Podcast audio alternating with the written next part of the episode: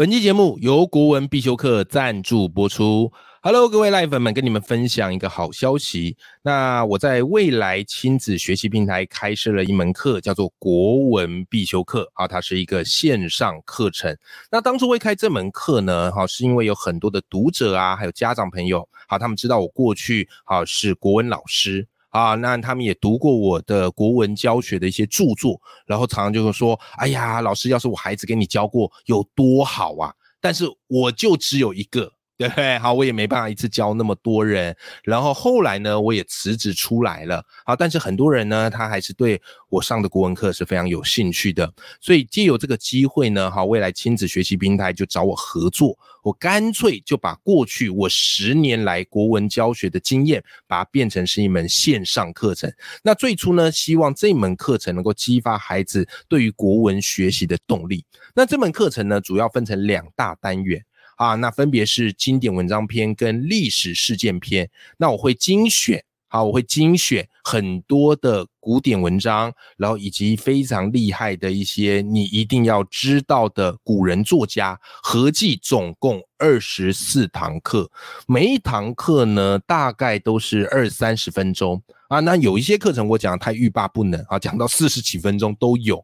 那最重要的呢，就是把这些孩子。必学的国学经典，我把它精炼，好把它精炼，好变成一系列的课程。所以孩子在看的时候，他可以轻松看啊，因为我会说很多的古代好玩的故事，让他去培养国文的兴趣。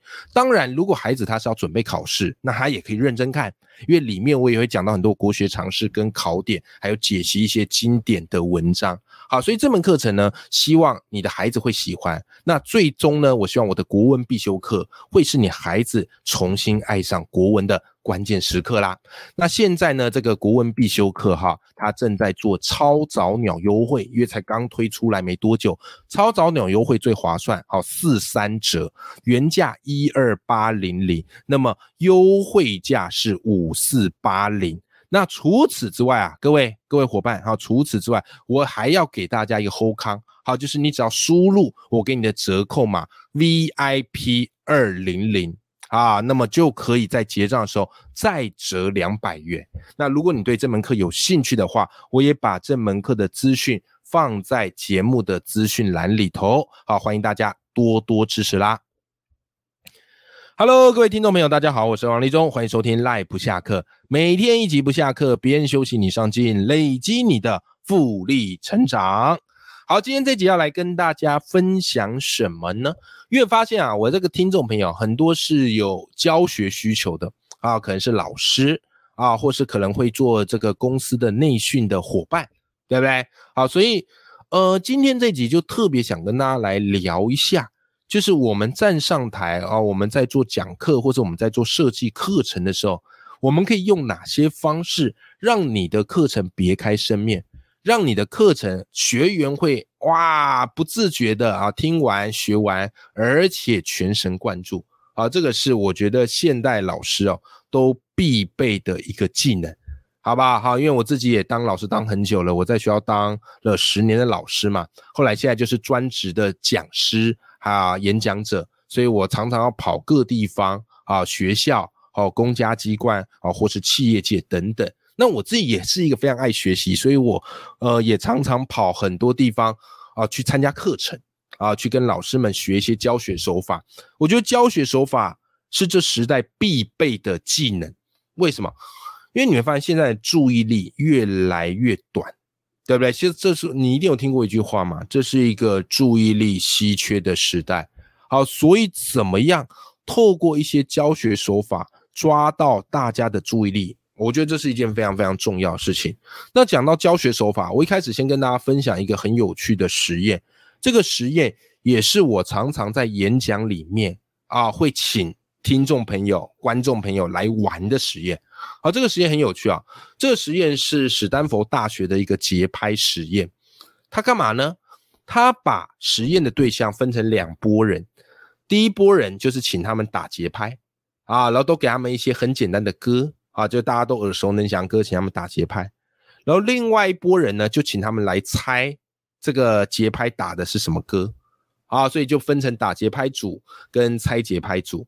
那他给这些打节拍组的那一系列的歌单，然后他就问这些打节拍人说：“等下你们敲了这些歌的节拍，那你觉得那些猜节拍的人，他们会猜中，他们会猜对的几率有多少？”那这些打节拍人就让他们看看这个歌单，他们觉得这歌单大家都听过啊，好都是非常有名的啊，那至少应该会百分之五十会对吧？好，会至少猜对一半吧。就各位实验结果出来非常有趣。实验结果出来非常有趣，实验结果出来，实际猜对的几率只有百分之二点五。你看，差这么多啊，差了二十倍之多啊，对不对？二点五，哇塞！那问题到底出在什么？为什么落差会这么大？很简单，原因是这些打节拍的人哈，他们在给出他们在敲节拍的时候，脑海里是有旋律的。所以他们因为脑海里有旋律，所以他们觉得这个歌应该大家太熟了，怎么可能猜不出来？可事实上啊，这些在猜节拍的人，他又不知道是什么歌，他脑海中没有旋律啊，因此实际上他们的猜对几率非常非常的低。各位，这就是我们平常在教学时会遇到最大的状况。它是有个专有名词哦，叫做知识的诅咒。什么叫知识的诅咒呢？就是越专业的人越难理解不知道的情况。你越专业，这些专业知识对你而来，对你而言都是一个 common sense 基本常识，对吧？好，所以你无法理解为什么有人无法理解这个专业知识。因此，如果是这样的人当老师会非常危险啊，也不能说危险啦，辛苦。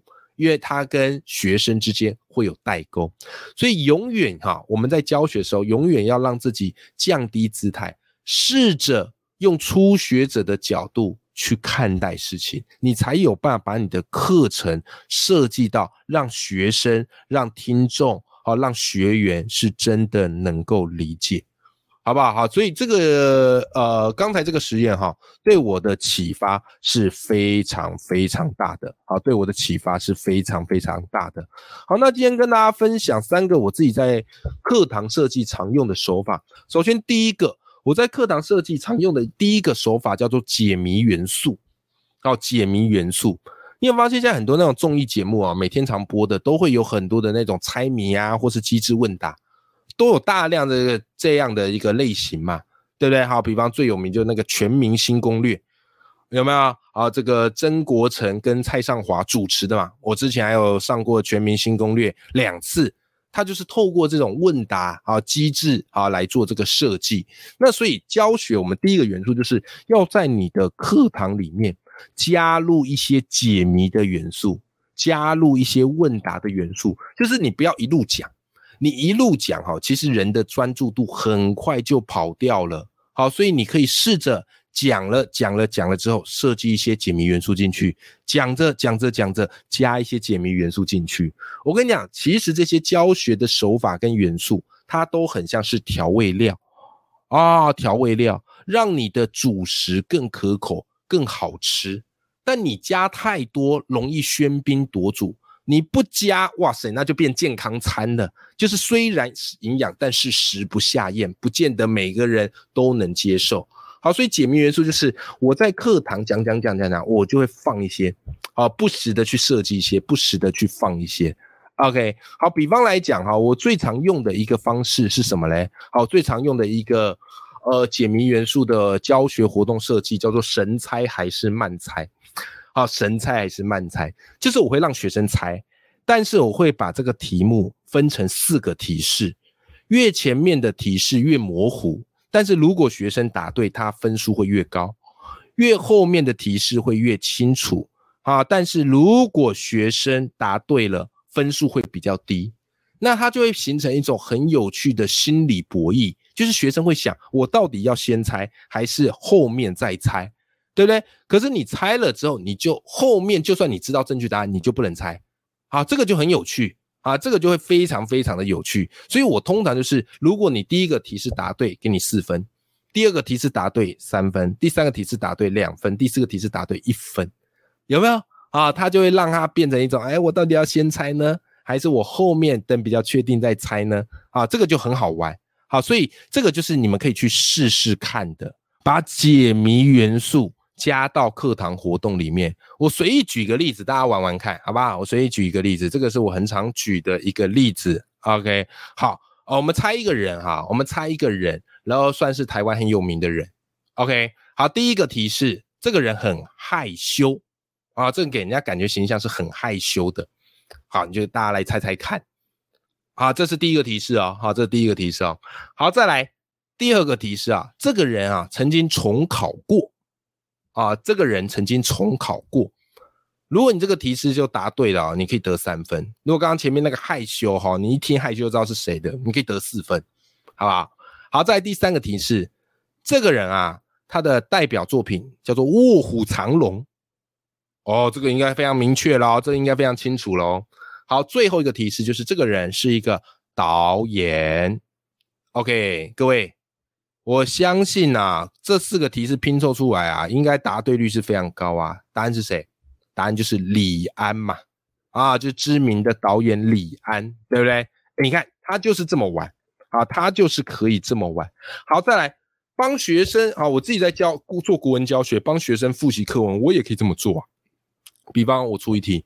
第一个提示，这篇文章是一个唐宋文，哦，唐宋时期的文章。第二个提示，这篇文章啊，里面啊跟曹操有关。好，第三个提示啊，叫做月亮，这篇文章跟月亮有关。好，第四个提示，这篇文章呢啊，跟变与不变有关。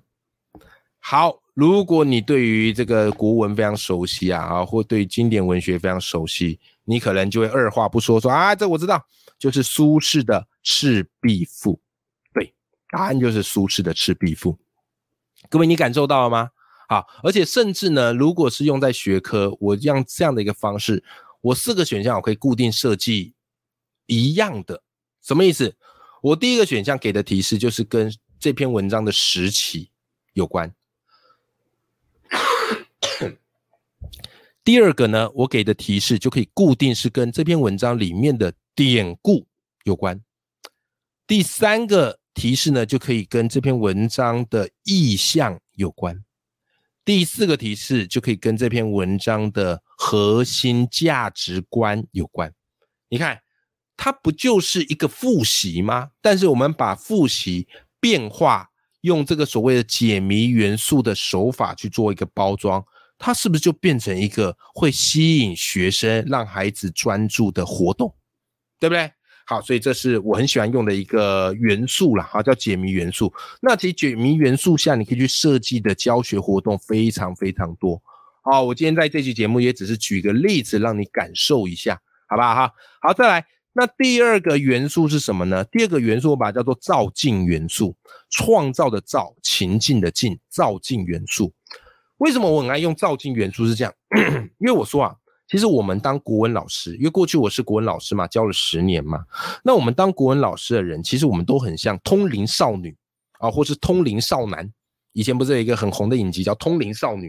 为什么这么说呢？很简单嘛，因为古人都过世了，那我们要把古人的魂魄跟古人的精神传承，让它显灵 AR、VR 在学生面前，对不对？让学生能够感受到。可是学生往往不见得能够感受到，孩子不见得能感受到，为什么？因为时空差异太遥远，古代的文化、古代的生活、古代的价值观跟现代一定有不小的落差。所以，如果你一味的后古非今，行不通的，行不通的。因此，你要不断的去找古代跟现代他们一个通道，哦，让孩子能够理解，而且觉得是很有意思的，对不对？好好，所以呢，各位照镜法怎么做？哈，我自己在做照镜法课程设计，它会比较难一点。好，但是呢，我会去抓到四个很重要的步骤。第一个步骤，你要先去掌握这篇文章它的核心议题是什么，它在讨论什么。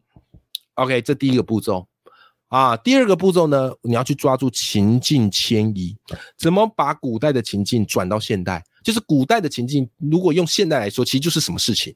我们要去做这件事情啊！再来第三个步骤叫做连接生活的共鸣点。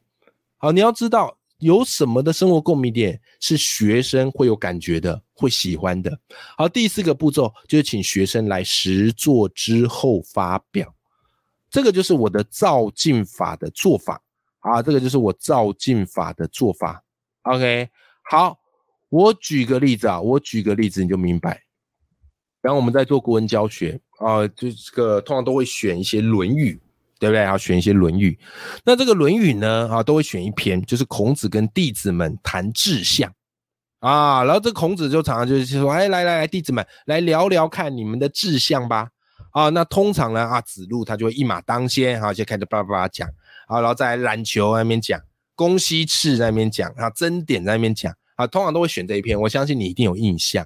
但我跟你讲，这篇其实学生听他都会觉得很无聊啊，就是老师约谈学生，然后请他们每个人聊聊自己的志向跟想法嘛，对不对？啊，他通常听都很无聊啊。但是呢，我怎么做？很简单，因为当时我在教这一篇的时候，刚好怎么样嘞？要选市长哦，刚好要选市长，所以呢，我就想到，哎。孔子家们聊志向，那其实，在选举当中，是候选人的志向是什么？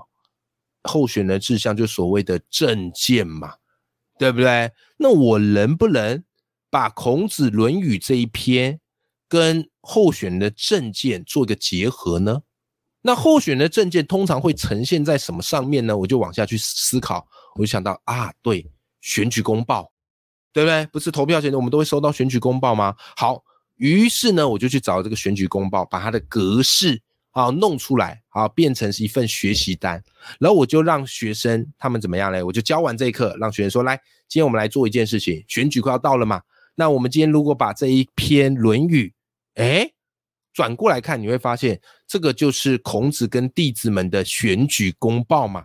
好，那选举公报上面有几个元素，第一个这个选举人的号码啊，第二个选举人的相片。姓名、政党、学历、经历、证件，来，我要请你们苦守一番啊！回去呢，好把这一篇《论语》转化成选举公报，格子我我都帮你都印好了啊！你就是画上去、写上去，并且试着把这篇古文呢，把它变成条列式的证件啊！子路的证件什么啊？冉求证件什么？孔子的证件什么啊？有没有？啊，真点证件是什么啊？那如果是你，你会选哪一个候选人呢？哇塞，出来的作品成果非常非常的有趣。为什么？因为你要知道，现在孩子啊，他很喜欢图像式的思考，对不对？你光讲文字，他不见得有意思。所以有些学生呢，你会发现成绩是考不出他的才华的。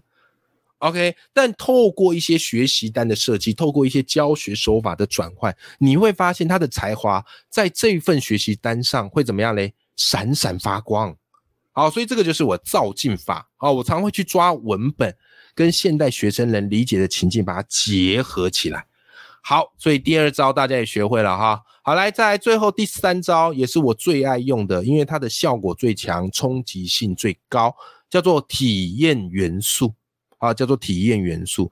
这个体验元素呢，就是你要去设计一些活动啊，然后尽量把它跟你的教学扣在一起，好让孩子、让学生、让学员能从这个动一动当中去切身的感受到你想要传达给他们的价值观。这个其实最考验讲师跟老师的，因为你在做这个活动的时候。呃，不见得每一次的反应都会很好，甚至有些学生呢，他可能会觉得，哎呀，麻烦死了，为什么要我们动？都有可能。好，但是如果真的能够做出来，通常的结果是不错。而且真的会让学员刻骨铭心的。好，所以我常常是设计很多体验活动，在我的著作《漂移的起跑线》就怕平庸成为人生的注解里面，你会发现我很多教学创意都是用体验活动。那跟大家分享一个我曾经带的体验活动好了，这体验活动这样嘛，就是因为在教学的时候，常常我们会跟孩子谈学习的习惯，对不对？但学习习惯，如果你直接跟他讲说啊，你们要养成好习惯呐，啊，这个这个坏习惯哦，哦，会让你们以后怎么样怎么样怎么样？你讲一堆啊，其实对他们来讲都叫做老生常谈，因为他们一路听到大，对吧？习惯重要，一路听到大，父母讲，老师讲，国小、国中、高中都讲，所以你在讲其实没有用的，就只是水那个时间而已，对不对？所以我们怎么做哈？我当时就做了一个做法，我当时在课堂上我就做一个做法，我就直接拿出一个瓶子。我说来，各位，你有没有发现这瓶瓶子里面全部都是水？这就是一开始老师看你们每个人，或是以后你到社会上，一开始大家对你的印象，整瓶满满的水，对不对？好，这个代表信任嘛，里面的水是非常满的。可是当开始怎么样嘞？靠，当开始你有一些坏习惯，会发生什么事？我就请每个人啊罗列一下自己的一个坏习惯啊，请大家开始轮流上来分享一个自己的坏习惯。啊，假设小美还要讲，哎呀，我的坏习惯就是常常忘东忘西。好，小美讲完，我就请她拿一个图钉往瓶身一刺，然后拔出来。这时候会发生什么事情？这个水就一直喷，有没有？哇，那就非常有视觉效果，你知道吗？啊，前排的同学就开始啊，就尖叫，对不对？好，眼看眼前汪洋一片小水洼，有没有？好，那下一个啊，小华来讲啊，我觉得呃，我常常会动不动生气，好，坏习惯，再搓一个啊，水又喷。对不对？所以随着他们的这个坏习惯越讲越多，这个瓶身就会显得越加的千疮百孔。最后我就拿着这个瓶子，然后这个水还是一直喷嘛，就跟他说：“各位，你有没有发现，这就是后来的我们？一开始大家对你都充满信任，可是当你开始有很多的坏习惯，你就会发现这就是一个一个破洞，人们对你的信任就不断的在流失当中。最后千疮百孔的瓶身跟所剩无几的水，就是我们后来的处境。”那我们该怎么办？很简单，第一个，把洞口堵住，让水不要再流；第二个，你要加倍的努力把水灌进去，对不对？这样才可以一点一滴恢复人们对你的信任啊！你看，你这样讲习惯，是比起空讲更来的有张力跟效果。OK，这个就是我很喜欢去做一些体验元素的设计，因为它强而有力，而且非常的视觉化加直观。好不好？好啦，今天跟大家分享一个我自己过去，不管是在国文教学，不管是对外授课，或不管是公开演讲，我很常会穿插在这个演讲课程里面的一些教学的手法。好，第一个手法我们复习一下，叫做什么？哎，解谜元素。啊，第二个手法叫做造境元素，第三个手法叫做体验元素。好，这三招你不一定要整个课程都一定三个都用上，但是至少穿插一两个进去，那我相信你的课程就会别开生面啊，会让学员啊，这跟这个学生的注意力完全不一样。那当然啦，就说，哎，老师，我还想要听更多的一些教学手法，我可以在哪边听呢？我跟大家分享一下哈，我最近开了一门线上课程，好，跟未来亲子啊他们合开的，就是国文必修课。这门课程啊，其实是开给孩子看的这个国文课，但是里面其实里面我放了很多我自己当初在做国文教学的一些教学设计，好，所以这门课如果你是老师。啊，如果又是国文老师，我觉得超级适合。那如果你是对国文感兴趣，但是不见得是国文老师，我觉得也很适合。好，因为里面我会举很多的例子，还有我很多的一些教学设计。如果你有兴趣的话，好，那欢迎也可以支持我们这门课。那因为这门课目前在做超早鸟优惠，只要四三折，买起来最划算，而且再加上我给你的折扣码 VIP 两百，好 VIP 二零零，结账时输入这个。啊，折扣码就可以再折两百元。OK，好了，永远要记住眼里有光，心中有火的自己。祝福大家，不管是在表达，不管是在课堂授课，都能够享受学员、学生那个专注的目光。哦，那绝对是最有成就感的一件事情。好，那么我们今天这期节目就到这边，我们下集见，拜拜。